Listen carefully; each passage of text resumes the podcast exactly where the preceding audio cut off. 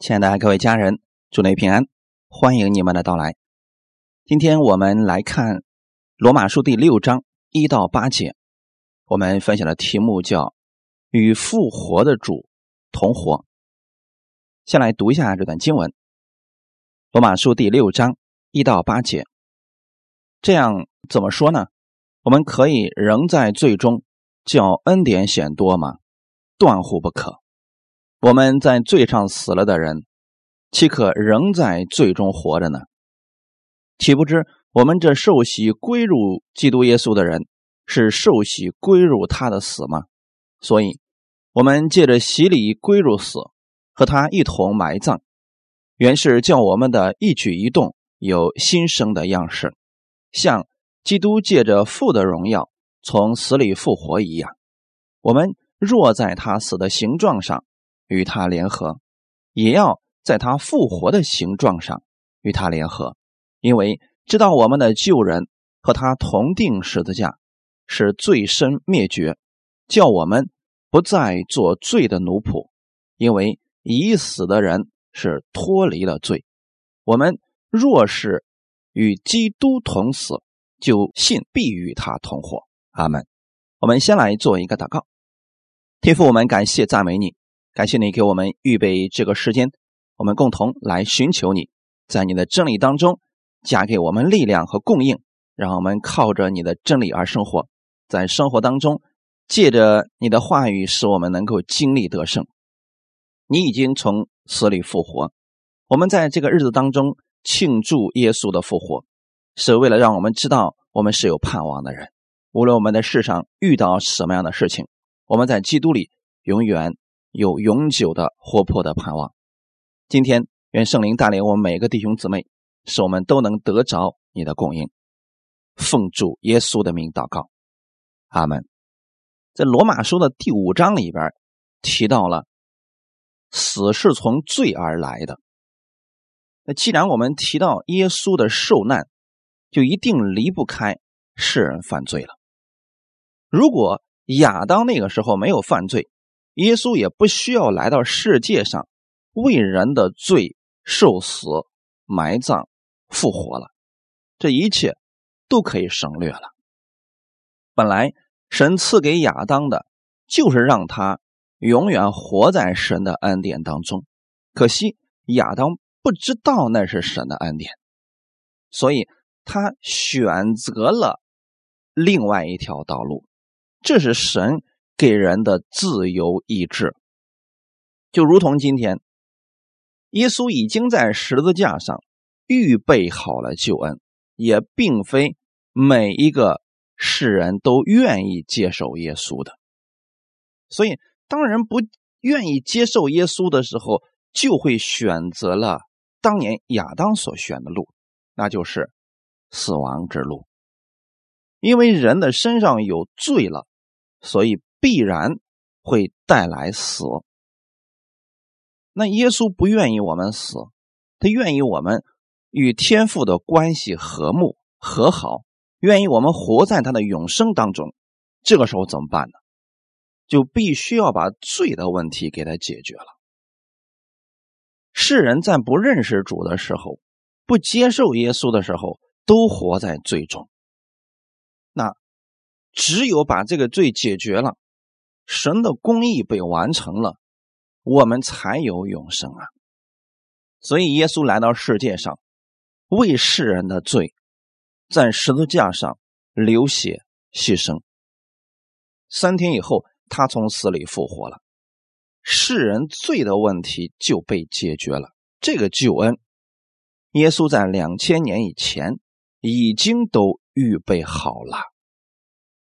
如果有人，相信主耶稣，接受耶稣为他的救主，就不在律法之下。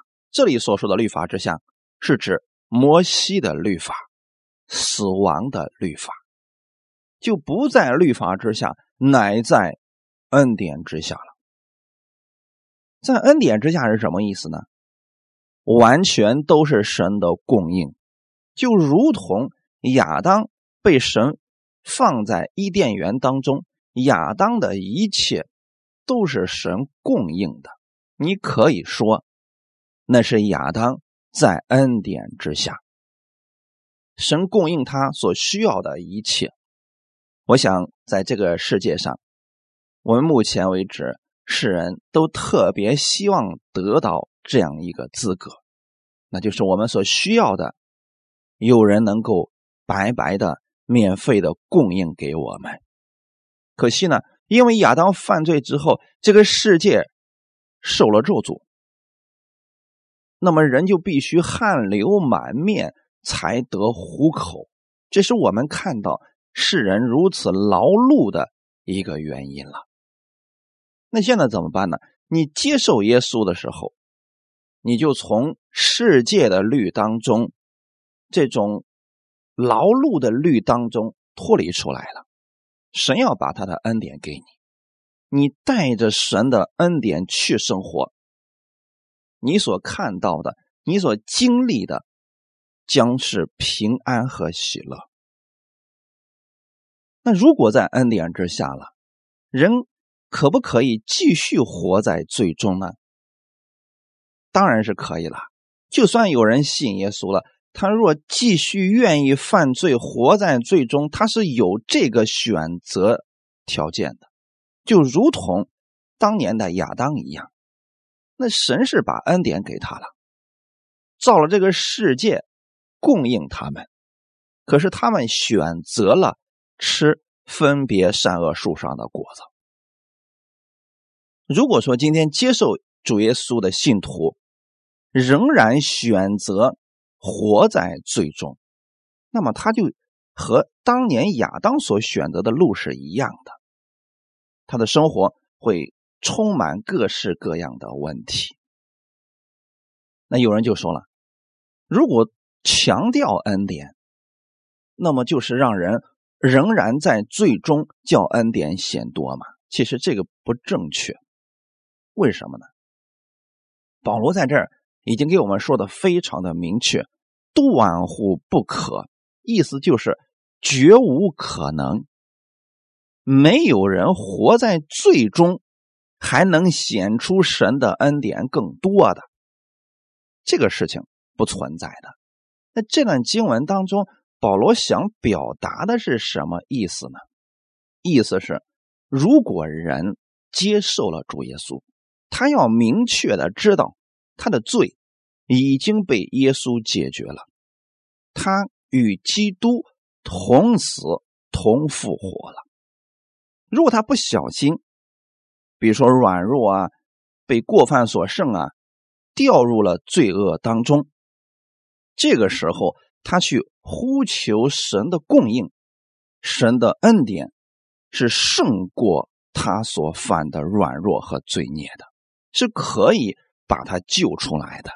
这是让人有一个盼望，那就是在你不经意之间跌倒了、软弱了、犯罪了，你去依靠神的恩典而胜过。神是能够让你经历得胜的。但是如果说故意愿意活在罪中，那个根本看不到神的恩典更多，只会显出人的败坏更多。这才是保罗。想给我们所要表达的，那保罗在后面紧接着告诉我们：我们在罪上已经死了，我们在罪上已经死了，这是我们一定要意识到的一部分。那我们很多人把这一周称之为受难周。你说为什么受难呢？耶稣受难是因为人有罪。那么罪的公价是什么呢？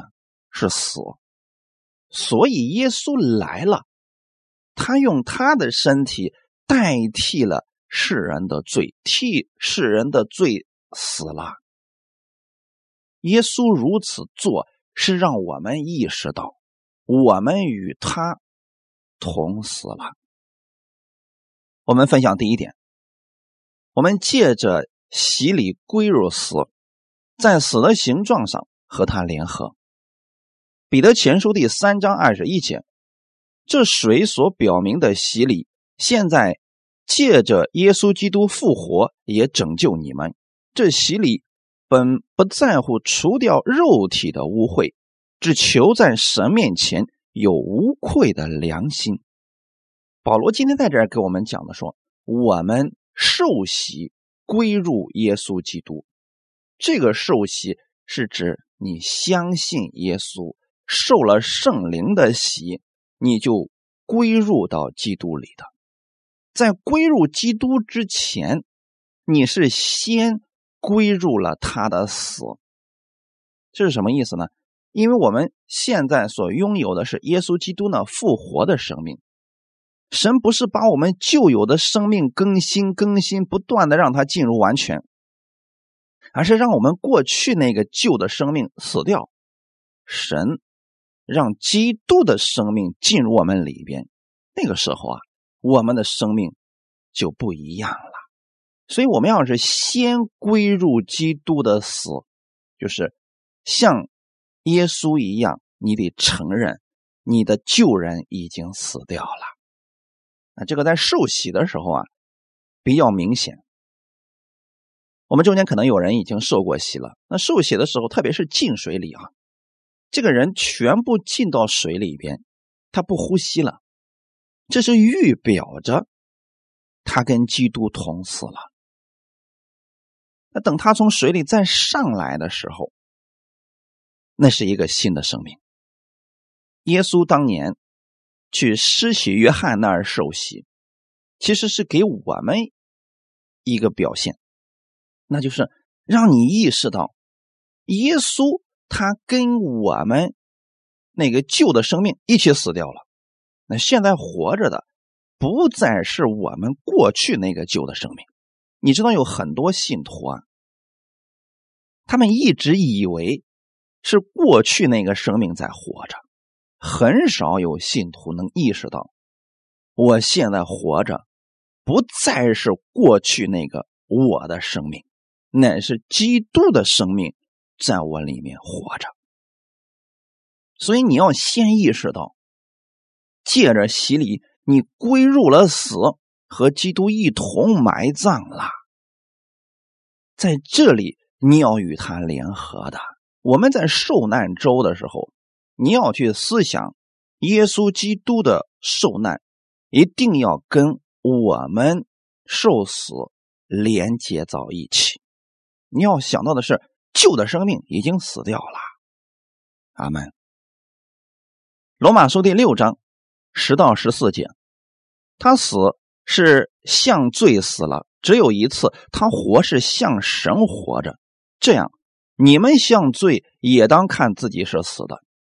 像神在基督耶稣里，却当看自己是活的，所以不要容罪在你们必死的身上作王，使你们顺从身子的私欲；也不要将你们的肢体献给罪，做不义的器具，倒要像从死里复活的人，将自己献给神，并将肢体做义的器具献给神。罪必不能做你们的主。因你们不在律法之下，乃在恩典之下。当我们在纪念主耶稣复活的这个日子的时候，我们更多的应该去默想基督的复活。很多人用一周的时间去纪念耶稣的死、耶稣的流血牺牲，很少的时间用来纪念耶稣的复活。其实，死亡对于耶稣来说，也就是那短短几天的时间，他进入了阴间之后，他复活的日子才是长久的。因此啊，我们应该意识到的就是，我们已经向罪死了，只有一次。你不要把你的多数的时间去默想你过去曾经犯过什么罪。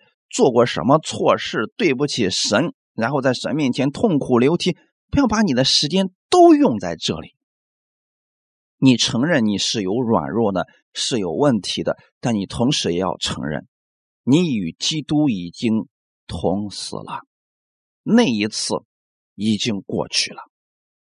你现在更多的应该意识到的是，你向神活着。阿门。只有你意识到旧的生命已经死了，你看过去的那个生命是死的，你才能够活出不一样的生命来，你才能在基督里看自己是活的。有很多人在基督里看自己还是旧有的生命、犯罪的生命，所以他们把自己称之为蒙恩的罪人啊，罪人中的罪魁。都是因为没有看到自己旧的生命已经死了。那么你在受难周的时候，可以思想一下，你那旧的生命跟基督已经一同死了，并且埋葬了。只有你意识到旧的生命已经死了，那么罪在你身上就不起作用了。这是什么意思呢？因为。罪的工价就是死，只要这个人死了，就不再去追究他的罪孽了。不论犯了多少罪，那我们意识到的是，过去我们的生命已经死了，那么你就应该想到啊，死在我们的身上不能再作王了。只有你意识到这些的时候，你才能够甘心乐意的去顺从圣灵而活，否则啊。人总是愿意为自己多打算点儿啊，为自己多预备点好的，很容易就顺从身子的私欲。那是因为他没意识到自己新的生命，那总是看着自己过去的生命。这就是为什么很多信徒信主了，他觉得他跟没信的没什么区别，他觉得。他信主之后，生命没什么太大的改变，那这个感觉是不正确的。首先，在基督里，神看这个人已经不是过去那个样式了，他里边有圣灵，他的生命是一个新造的人。只是这个人不明白自己旧的生命已经死了，已经与基督同死同埋葬了，他没有意识到这一点。他就没有意识到新生命的力量，这点愿意大家多多去默想一下。如果人不清楚这一点的时候，他很容易把自己的肢体献给罪，做不义的器具。那我们现在只有意识到自己的生命与基督那个过去那个生命与基督已经死了，那么你才能够去迎接复活。不死哪来的复活呀？是不是？只有你意识到过去旧人已经死了，你才能知道罪必不能再做你的主了。因为罪在什么样的人身上能做主呢？犯罪的人身上，亚当的后裔的身上，罪是做王的。可现在呢，你不在那个体系之下了，你已经到了基督里边你是属于基督的。在基督里边没有死亡，只有永生，只有生命。哈利路亚！所以我们要向罪看自己是死的，并且只死一次啊！那很多人总是说了：“哎呀，主啊，我今天又犯什么罪了？”他好像总总是那个旧的生命没死掉一样。你现在更多的应该意识到的是，不论你这一生曾经犯过多少罪。耶稣都担当了你的罪。罗马书第四章二十五节，耶稣被交给人，是为我们的过犯；复活是为叫我们称义。那耶稣有没有被交给人呢？啊，这事情已经完成了。你们读新约圣经的四福音书，已经看出来了呀。耶稣被交给了当时的罗马兵丁。耶稣已经上了十字架，为什么耶稣要上十字架呢？这才是我们需要去默想的部分。耶稣他没有犯过罪，他为什么要为罪而死呢？乃是我们自己的罪。所以这里很清楚的告诉我们，耶稣被交给人是为我们的过犯。你可以把这里的“我们”换成“我”第一人称。耶稣被交给人，那是因为我的过犯。你多少过犯呢？一生所有的过犯。大家一定要切记，耶稣上十字架为我们的罪流血牺牲这件事情，它一定是超越时空的。如果你只是狭义的去理解这个的话，它会出问题的。就像有一些人所说的啊，耶稣只是赦免了我们信他之前的罪，这就是有一个时间的范围限制了。那耶稣上十字架的时候，我们都还没有出生呢，耶稣如何赦免我们的罪呢？这就解释不通了。所以这段经文你要理解的时候，要清楚的理解，耶稣上十字架为世人流血牺牲这件事情，它是超越时空的。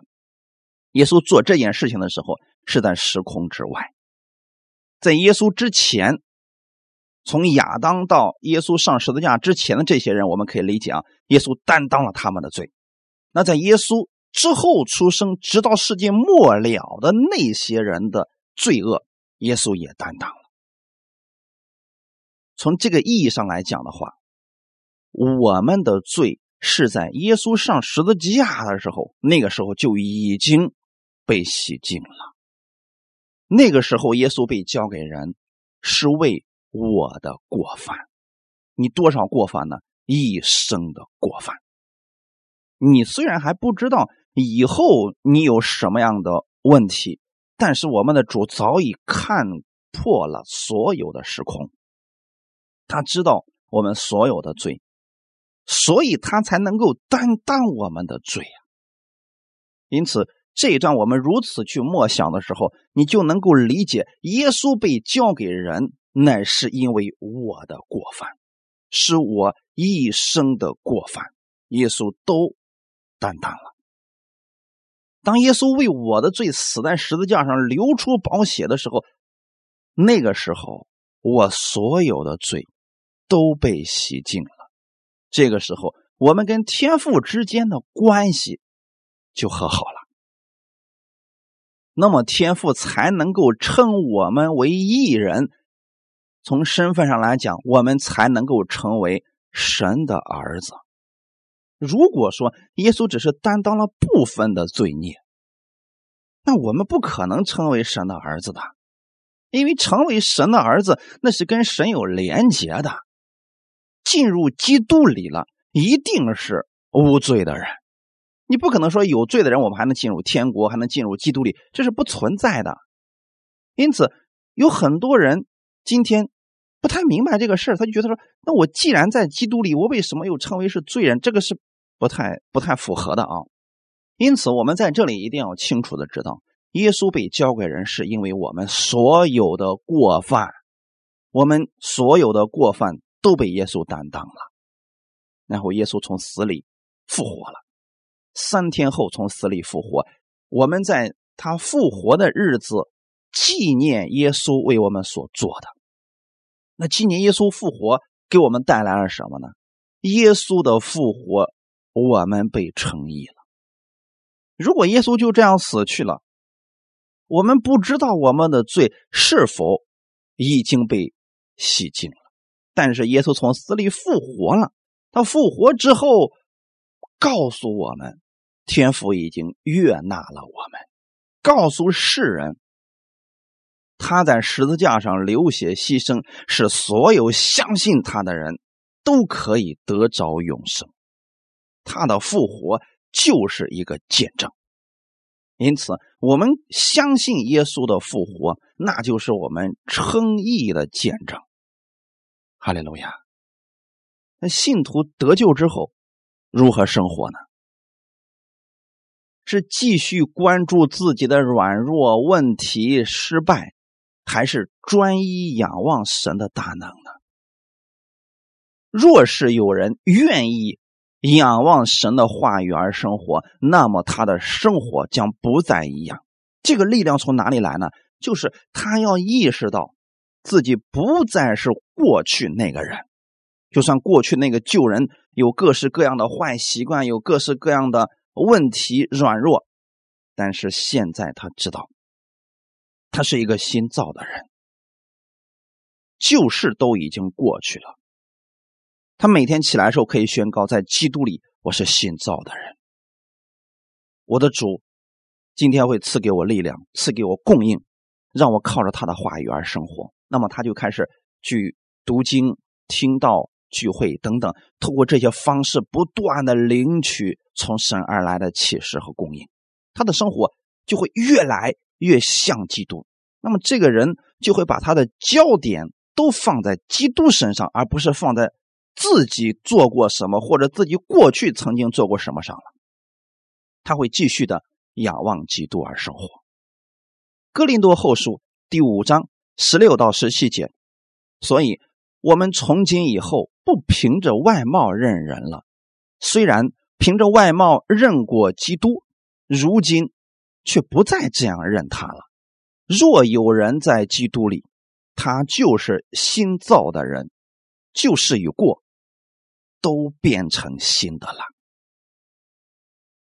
弟兄姊妹，我们过去属世人的时候，属于亚当后裔的时候，我们就是凭着外貌认人，凭这个人现在拥有什么，凭这个人的学历，凭这个人过去的成就来判断这个人是否有价值。可现在不一样了，现在我们生命已经被更换了，所有相信耶稣的人。他们都是在基督里，他们拥有基督所有的这个祝福和生命。只是有些人活出来多，有些人活出来少而已。但是，只要是相信耶稣的人，相信耶稣在十字架上为他的罪流血牺牲，三天后从死里复活，圣灵就会住在这个人的心里面，他就是新造的人。什么是新造的人呢？那就是跟过去那个人完全不一样了，不是旧的人逐渐的变好，而是新人。大家能理理解一个新造的婴儿吗？就是一个孩子出生了，这就是一个新人。他跟他呢母亲肯定是不一样的，就算他是从他母亲身体里边出来的，可是他们两个人的生命不同，想法不同，各式的方法看世界的这个观点都不一样的。这就是新造的人。那现在你应当如此来看你自己，不要再用过去的世人的那种观点来对照你了。你现在看自己，要透过基督来看自己。圣经上对耶稣的描述，神如何接纳他，神今天就如何接纳你。耶稣在世界上如何生活，这也是你。向往的生活方式，并且你会朝着基督的这个标杆直奔，你会跟随基督的脚踪。就算你有软弱、有跌倒，但你站起来之后，依然承认你是新造的人，你是神的爱子，然后继续朝着基督的标杆往前走。这就类似于说，我们上了运动会一样。那么好。你不小心啊跌倒了，你站起来继续前行嘛？不能因为一次的跌倒你就说了，哎，完了，以后我就站不起来了，以后我就每次都会跌倒了。这个想法肯定是不正确的呀。我们在基督里，就算跌倒了，依然还在基督里。旧事已过，就是你信耶稣之前的所有的一些问题，神不纪念了。那么。你一生当中所犯的罪，神不再纪念了。你在基督里是新人，你是披着基督的衣袍在这个世界上生活呀，阿门。所以你要意识到，过去的旧人已经与基督一同死了。我们分享第二点：我们若在他死的形状上与他联合，也要在他复活的形状上与他联合。这个在受洗的时候比较明显，人整个人进到水里边了，不呼吸了，你就能够体会到与基督联合在死亡当中联合的那个意义的同在了。那么好，我们既然承认耶稣为我们的罪已经在十字架上流血牺牲，我们也承认我们的旧人已经死了。现在是基督在我里面活着，要时刻意识到这一点，这就叫做与基督联合了。在死的形状上与他联合，也要在复活的形状上与他联合。罗马书第七章第四节，我的弟兄们，这样说来，你们借着基督的身体，在律法上也是死了，叫你们归于别人，就是归于那从死里复活的，叫我们结果子给神。你们借着基督的身体，在律法上也是死了。这句话语很有意思。你犯罪了，但是现在呢，神没有让你去承担罪的后果，而是把这个罪的后果在耶稣的身体上承担了。我们在世人当中有一句话叫“替罪的羔羊”。这替罪的羔羊是什么呢？其实指的就是耶稣嘛。只是很多人在说这个词语、说这个句子，他就不知道替罪的羔羊到底代表的是什么。那在世界上，所谓的替罪羔羊，就是另外一个人，他是无罪的，代替了一个有罪的人，这也叫替罪的羔羊。在神那里，神看我们是这样的：你犯罪了，神为了拯救你，把你一生所犯的所有的罪让。耶稣代替了，在耶稣的身体上完成了他的刑罚，这就是耶稣在十字架上的时候，他为我们的罪死了，那是为你的罪已经死了。当耶稣为你的罪死了以后，在律法上我们也已经死了，因为律法对于犯罪的人，公价就是死。耶稣已经死了，所以完成了律法所需要的公义。那在这儿呢，其实对于世人来说就两条路：世人犯罪以后，要么自己承担罪的后果死，死后且有审判；另外一条路就是，耶稣已经在十字架上为人的罪献上了生命。你若相信耶稣是为你的罪而死的，神就不再纪念你的罪了。你就可以在基督里活着了，因为你不再是你，你已经归给了别人。哈利路亚！我们归给了谁呢？归给了那从死里复活的，那就是主耶稣基督了。阿门。耶稣虽然为我们的罪死了，可是他从死里复活了，使我们所有的相信他的人都归给了他。那我们在复活的形状上，如何与他连接呢？去做耶稣所做的事情。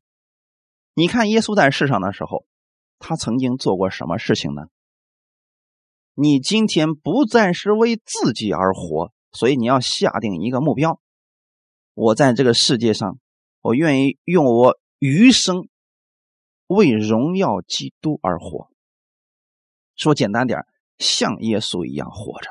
你若不知道耶稣曾经做过什么事情，请去看一看新约圣经的四福音书。你若确实不知道在生活当中如何去行，如何去结果子给神，请看一看新约圣经的书信部分，那是我们生活当中非常具体的方法。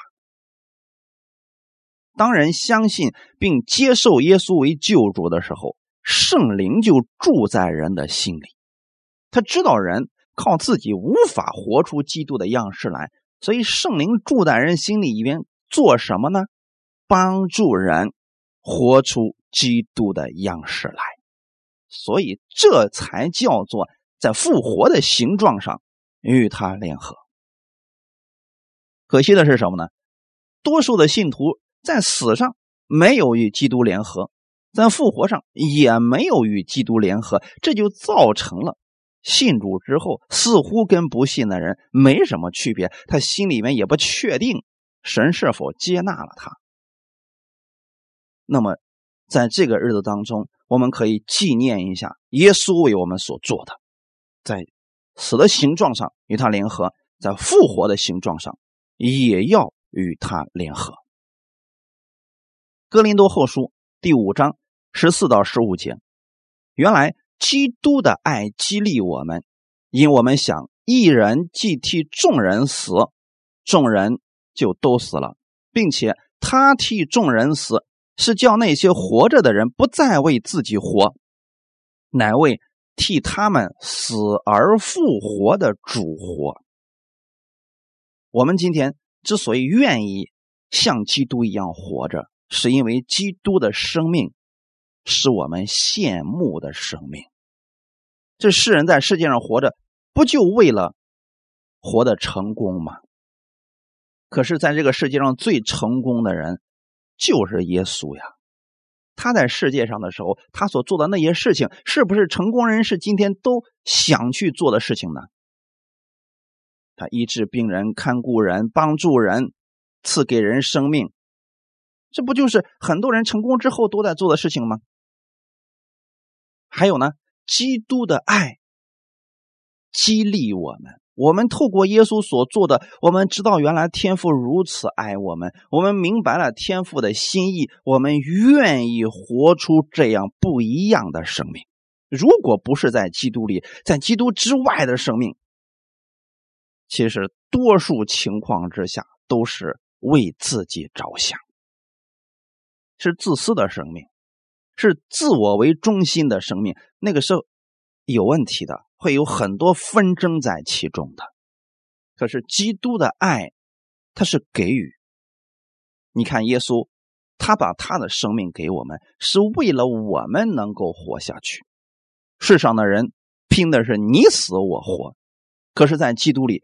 耶稣的意思是我死你活，这是伟大的生命。阿门。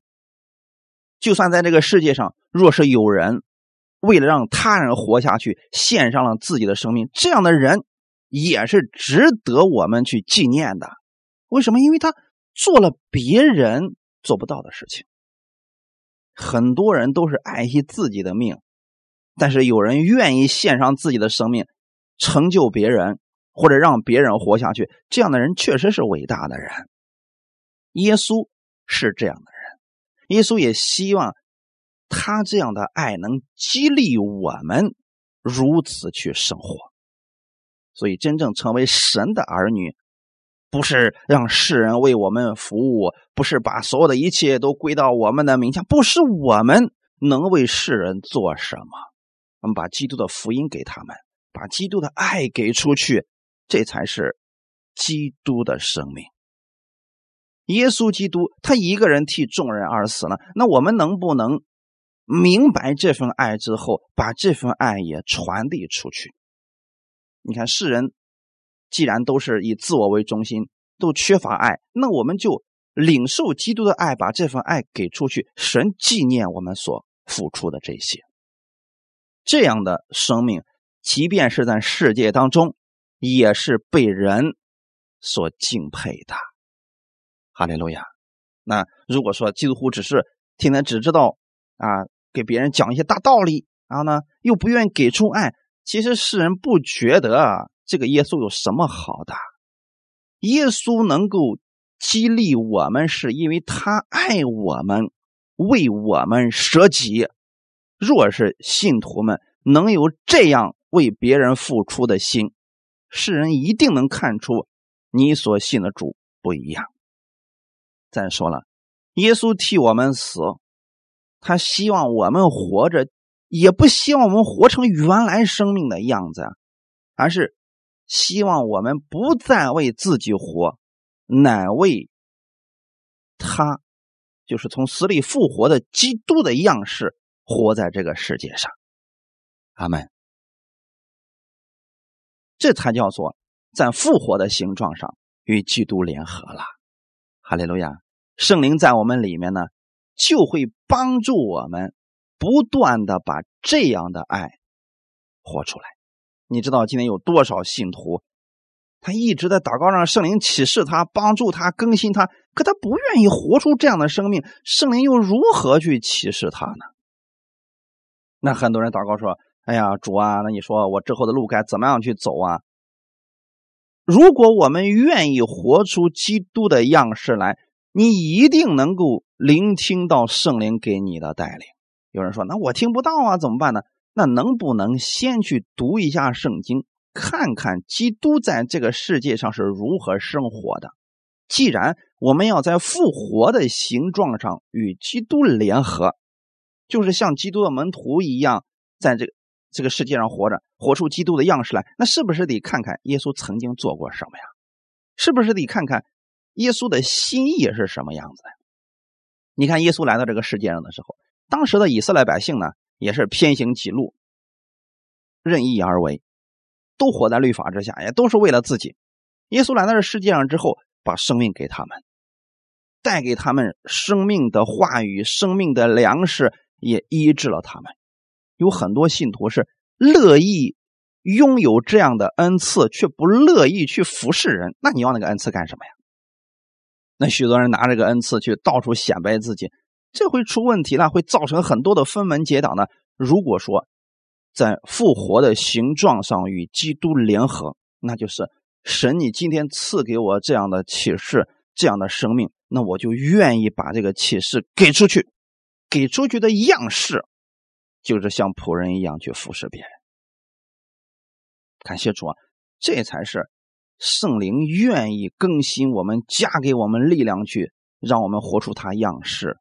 这个时候，圣灵一定会给你力量，让你显出基督的能力来的。阿门。彼得前书第一章十七到二十一节：你们既称那不偏待人、按个人行为审判人的主为父，就当存敬畏的心度你们在世寄居的日子，知道你们得赎，脱去你们祖宗所传流。虚妄的行为，不是凭着能坏的金银等物，乃是凭着基督的宝血，如同无瑕疵、无玷污的羔羊之血。基督在创世以前是预先被神知道的，却在这末世才为你们显现。你们也因着他信，那叫他从死里复活，又给他荣耀的神。叫你们的信心和盼望都在于神，阿门。彼得的书信其实很直白，因为彼得的文化本身不太高，可是他总是会给人带来盼望。彼得自己亲身经历过耶稣的引导和带领，彼得自己也软弱过，但是他被耶稣完全接纳了，是这份爱。让彼得的生命发生了改变。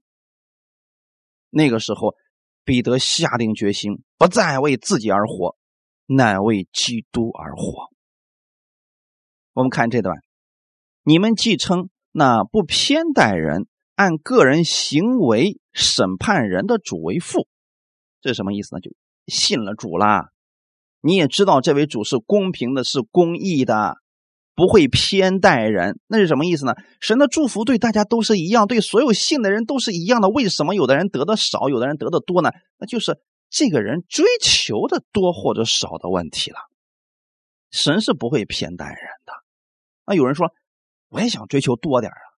那我们能不能下定决心，不再为自己而活，活出基督的样式来？耶稣如何行，我们如何行；耶稣如何说话，我们如何说话。用这样的心去求神，是能不给你吗？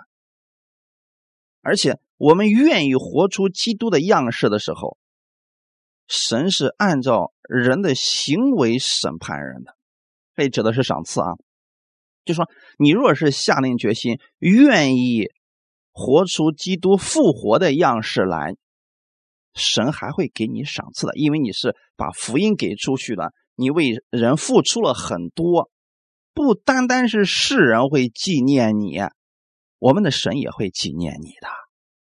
阿门。我们若有这样的心，那应该怎么做呢？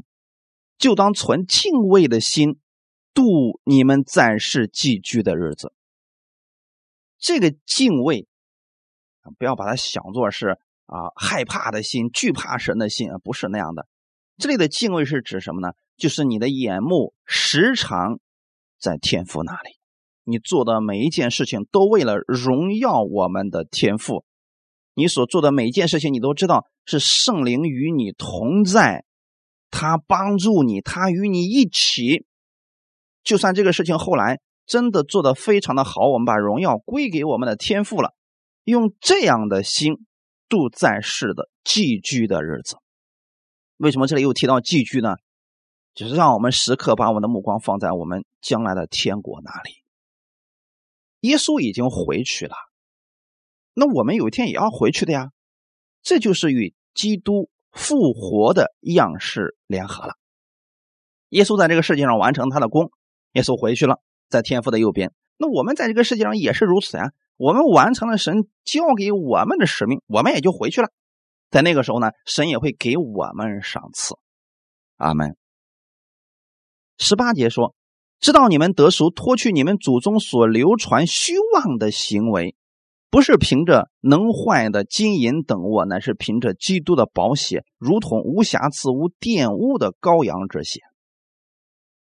我们被神救赎，不是因为我们够好，不是因为我们拥有的财物比较多。”所以神才救我们，我们被神救赎，是因为神爱我们。神不希望我们就如此的死去，他珍惜你的生命，他希望你跟他联合，活出一个不一样的生命。你意识到这一点了，你常常去默想基督的复活，愿意与他联合的时候，你就能脱去。祖宗所流传虚妄的行为，就是啊，过去大家都觉得这样挺好的呀，那都自私自利的活着，都为自己打算，你就会把那些扔掉了，因为你现在是以基督的样式为你的榜样了。耶稣救我们的时候，是因为他爱我们，不是因为我们行为好。他救了我们之后，我们也不应该。因着我们有一点好行为，我们就沾沾自喜，我们就骄傲自夸，还是因为神的恩典在我们身上。哈利路亚！耶稣基督在创世之前是预先被神知道的，在末世才为你显现出来。为什么为你显现出来？就说这位神，他早在创世以前就有了，可是在这末世显现出来，那是因为你需要他。他为你的罪死了，他希望你在这个世界上活的不再一样。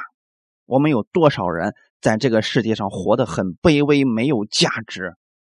你看，这个经济越发达，人内心如果没有神的话，他总觉得自己缺了点什么，好像总是有很多的不满足，有空虚在其中。这是为什么呢？因为他们的目标定错了。那如果你是这样的人，你也有这样的想法，我建议你以耶稣基督为你的榜样，以耶稣为你的标杆，朝着他那个方向去直奔。那个时候你就不在意啊，别人今天跟你说了一句什么话，让你难受了好几天啊，别人对你不公平，然后呢，我我们要一定要把他给返回来，我们不能这么就呃放过这个人等等，你就不计较这些事情了，因为你知道神才是公义的神。耶稣来到这个世界上的时候，我们本不配被他拯救，可是他爱我们，他为我们而死了。在末世，他显现出来，是让我们看到了神如此珍惜我们。那当我们知道耶稣如此爱我们，为我们的罪流血牺牲，他从死里复活了，我们也明白耶稣的心意是希望我们活得像他一样，因为他的生命。是有价值的，将来是会存到永久的。神既然让耶稣在这个世界上成为我们的榜样，那就一定是最好的生活方式。他们愿意所有的家人们能够有这样的心，像基督一样活着。你说我活不出来怎么办呢？哎，你先有这样的心，然后你可以祷告，让圣灵帮助你。只要我们有这样的心，那有人说我我怎么才能知道我有这样的心呢？很简单，你看在这个世界上啊，你比如说有一个人，他想去做某一个生意，那我们可能会给他一些建议，他的朋友啊可能会给他说，哎呀，这个生意现在不好做呀，啊，会给他出主意让他去做别的行业。不管多少朋友去劝他，这个人就说了：“不管你们怎么说，我也知道你们所说的有道理，可我就想走这个道路。”这就叫做他下定了决心，不被人其他人所影响了。就算其他人你说的有道理，可我还是想走这个道路。如果我们能有这样的心，说主啊，我愿意按照基督的方式去行。圣经上有很多的方法，你都可以看见，有很多的路你都可以走，神一定会带领你的。就怕是今天我们确定目标，明天又改了。常立志，常换心志，这就是个问题啊。这样的话，你会发现这个人浑浑噩噩的过了好多年，依然一无所成。这就是最糟糕的事情，因为日子都荒废了，又变成虚妄的日子了。所以我愿意每个弟兄姊妹，我们下定决心，以基督成为我们的榜样，与复活的耶稣基督联合。你有这样的心。神一定会带领你在这个世界上也活得不再一样，哈利路亚！因为你相信他嘛，你相信他已经从死里复活了，而且他充满了荣耀。那耶稣给你的路也一定是充满荣耀的道路。阿门！世人都想在这个世界上成功，你按照耶稣的方式去，你一定是成功的呀。世人也想在这个世界上得到满足。你在基督里，神一定会让你满足的。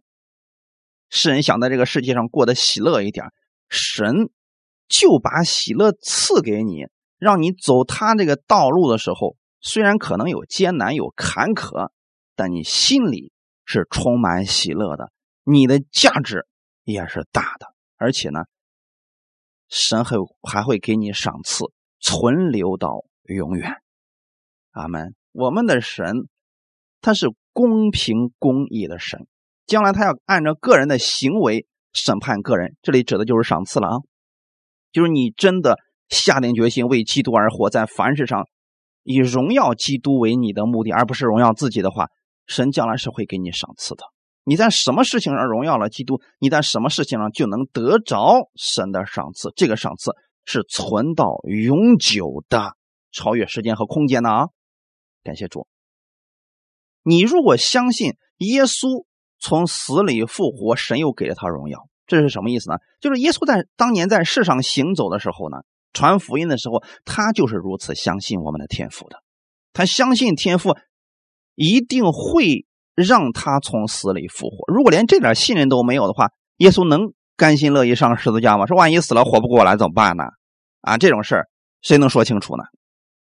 毕竟生命只有一次啊，是不是？可是呢，耶稣完全相信天父的安排，这种信任，今天我们也是需要的。你信神叫他从死里复活了吗？如果你相信耶稣已经从死里复活了，我们的生命也会如此，那你就可以放心的照着耶稣的方式去生活。神能给耶稣荣耀，将来也会给你荣耀。阿门。那现在。我们相信耶稣已经得着了荣耀了，因为他的功已经完成了。那我们还在这个世界上活着的时候，我们的使命尚未完成，那怎么办呢？向前奋力的奔跑吧，把你领受的爱给出去，把基督的样式活出来，这才是我们余下的光阴所要去做的事情。那个时候你会发现，你充满了信心和盼望。因为你的焦点是在基督那里，你也知道每一天圣灵都会与你同在，你会在他复活的样式上与他联合，你会生命当中会有无数的见证出来的，这个见证会激励很多人，你所做的事情也会成为很多人的榜样。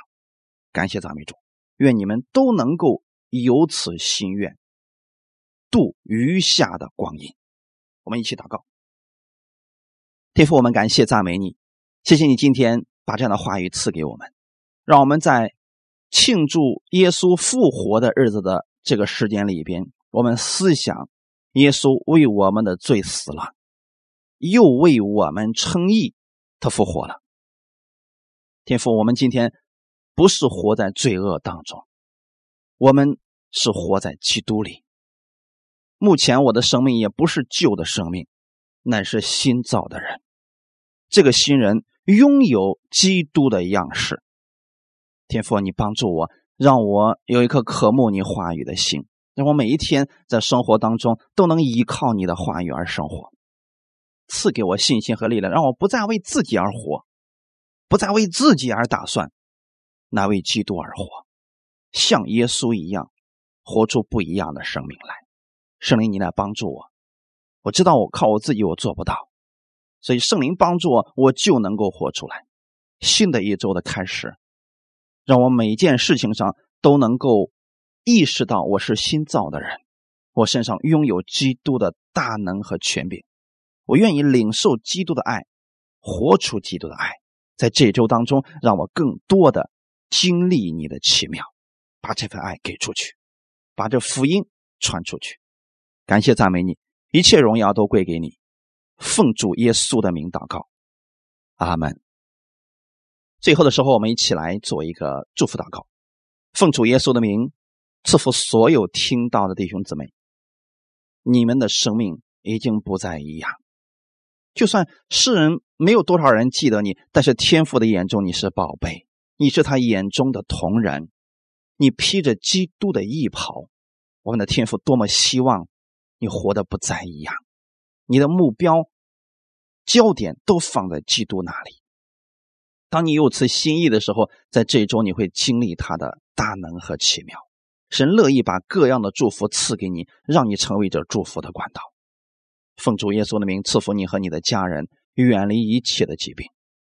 就算周围的人都害怕的时候，你有圣灵同在，不要怕。无论你往哪里去。无论你手中做的是什么，你要相信你是充满神祝福的人。每一天，你要用神的话语来对照自己，宣告出来。愿你在这一周当中能够有新的更新和看见，带着神的启示和供应而生活。奉主耶稣的名赐福你手中所做的，让你也成为别人的祝福。奉主耶稣的名祷告，阿门。